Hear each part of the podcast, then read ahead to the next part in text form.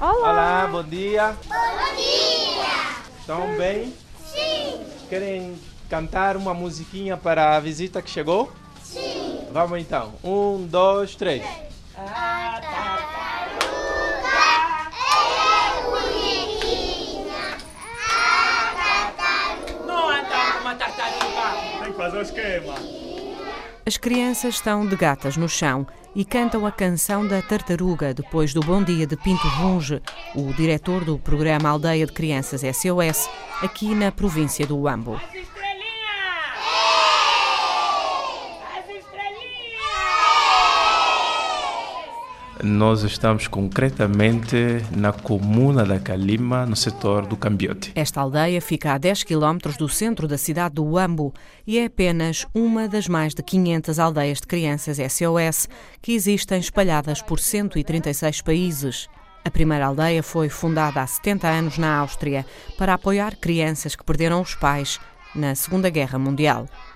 Aqui no Uambo, a aldeia SOS existe desde 2010 e tem 14 casas, ou seja, 14 famílias. A casa tem que ter um, alguma tutora que é chamada de mãe SOS e essa mãe SOS vive na casa e lhe é atribuído um número razoável de crianças, que normalmente rondam entre os 5 a 10, 10 crianças no máximo. Essas crianças que são provenientes de diversas situações, como por exemplo, em Angola, por exemplo, nós temos situações, é, fruto da guerra que passamos, muitas crianças que vivem ah, sob custódia das aldeias de crianças SOS são essencialmente órfãos, de pai, de mãe, há anos atrás órfãos de guerra, mas hoje estamos a ter eh, situações, crianças com que são órfãos, mas em consequência de forma indireta da própria guerra. Nós, o programa tem hum, facilidades educacionais, como por exemplo,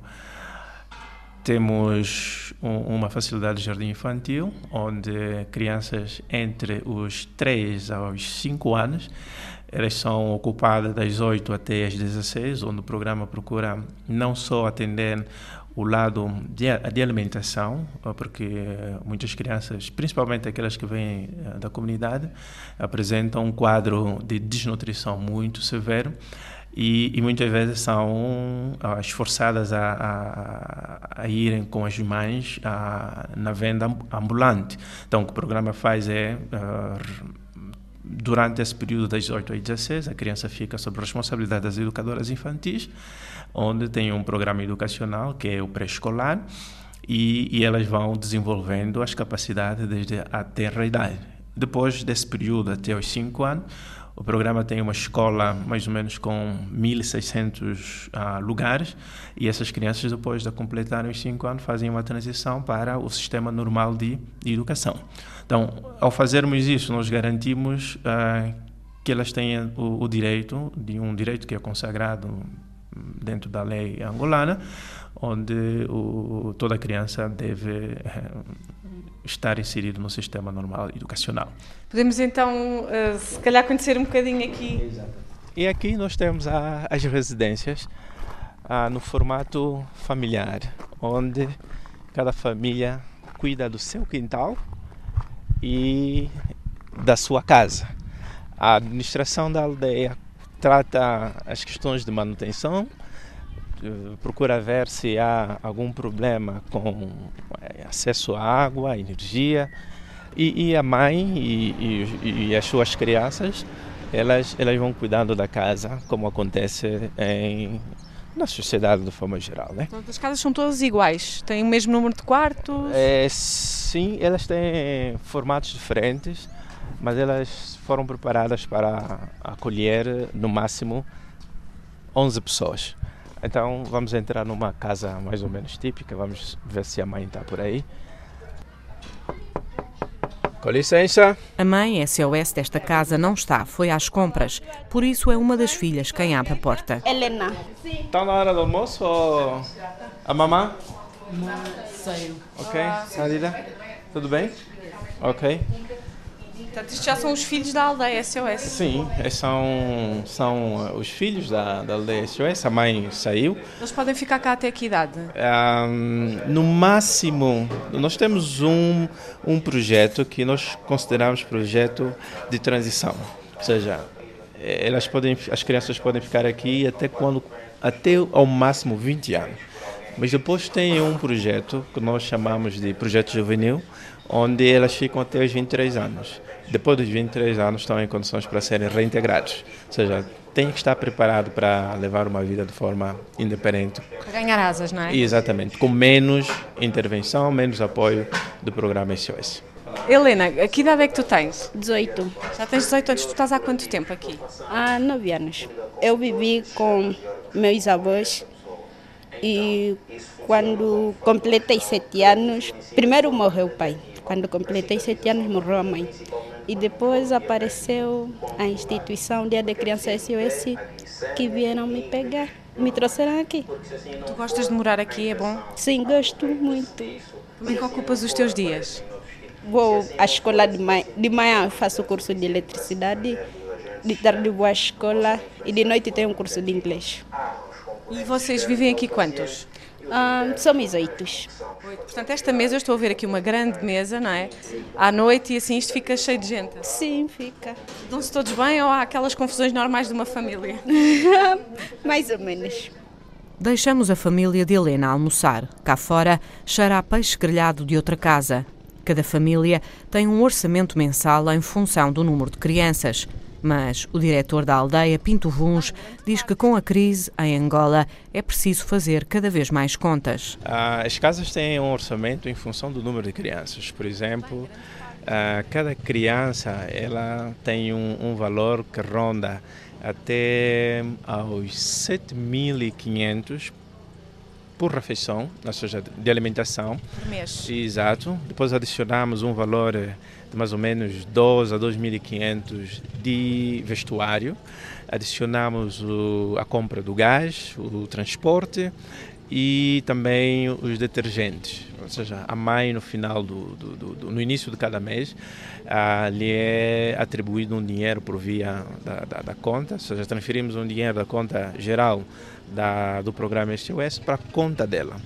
E, É ela que quem administra o dinheiro. e- ela é a mãe, a mãe recebe esse dinheiro, ela depois levanta e faz as compras em função da, do menu que, elas, que a família decidiu. Depois Tem que ir prestando contas, ou seja, desses tem, gastos. tem, é obrigatório, isso por causa das audit- auditorias que nós temos tido.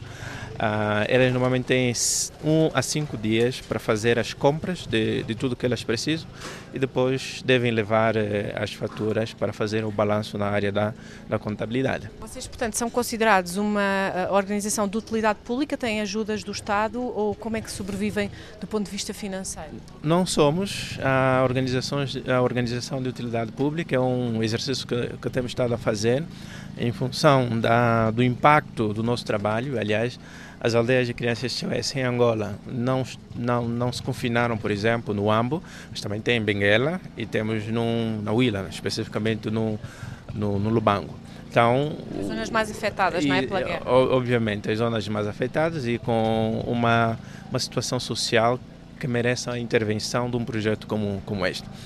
E, e o que nós temos feito é um projeto desse foi construído por um primeiro por uma iniciativa vinda do Estado em função do contexto de guerra o Estado angolano ahm, vamos dizer apaixonou-se pelo sistema de cuidar crianças deste formato e foi aí que fez um convite para a, a aldeia de crianças SOS internacional. Fizeram uma cooperação a, a nível institucional, ao mais alto nível, e isso resultou, por exemplo, numa parceria onde o Estado tem suas responsabilidades e a SOS Internacional também tinha. E uma das as grandes ah, responsabilidades que se tinha é que o Estado devia assumir, por exemplo, alocar terras, aqui onde nós estamos, foi terras concedidas pelo Estado angolano, em particular o governo do Ambo, ah, mas também previa-se que, que, o, que o governo colocaria os serviços como água e energia, isso não temos, não existe água nem energia vindo da rede pública.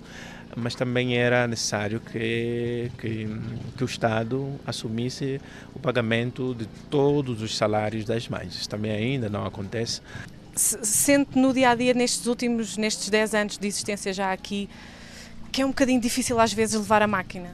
É, é, é difícil. Primeiro, um, há um empobrecimento das famílias, porque o projeto depende de doadores individuais, portanto, quando eles têm problemas de finanças, eles dão menos e isso se reflete, obviamente, no, no, no, nas receitas que nós temos para continuar a ajudar as crianças.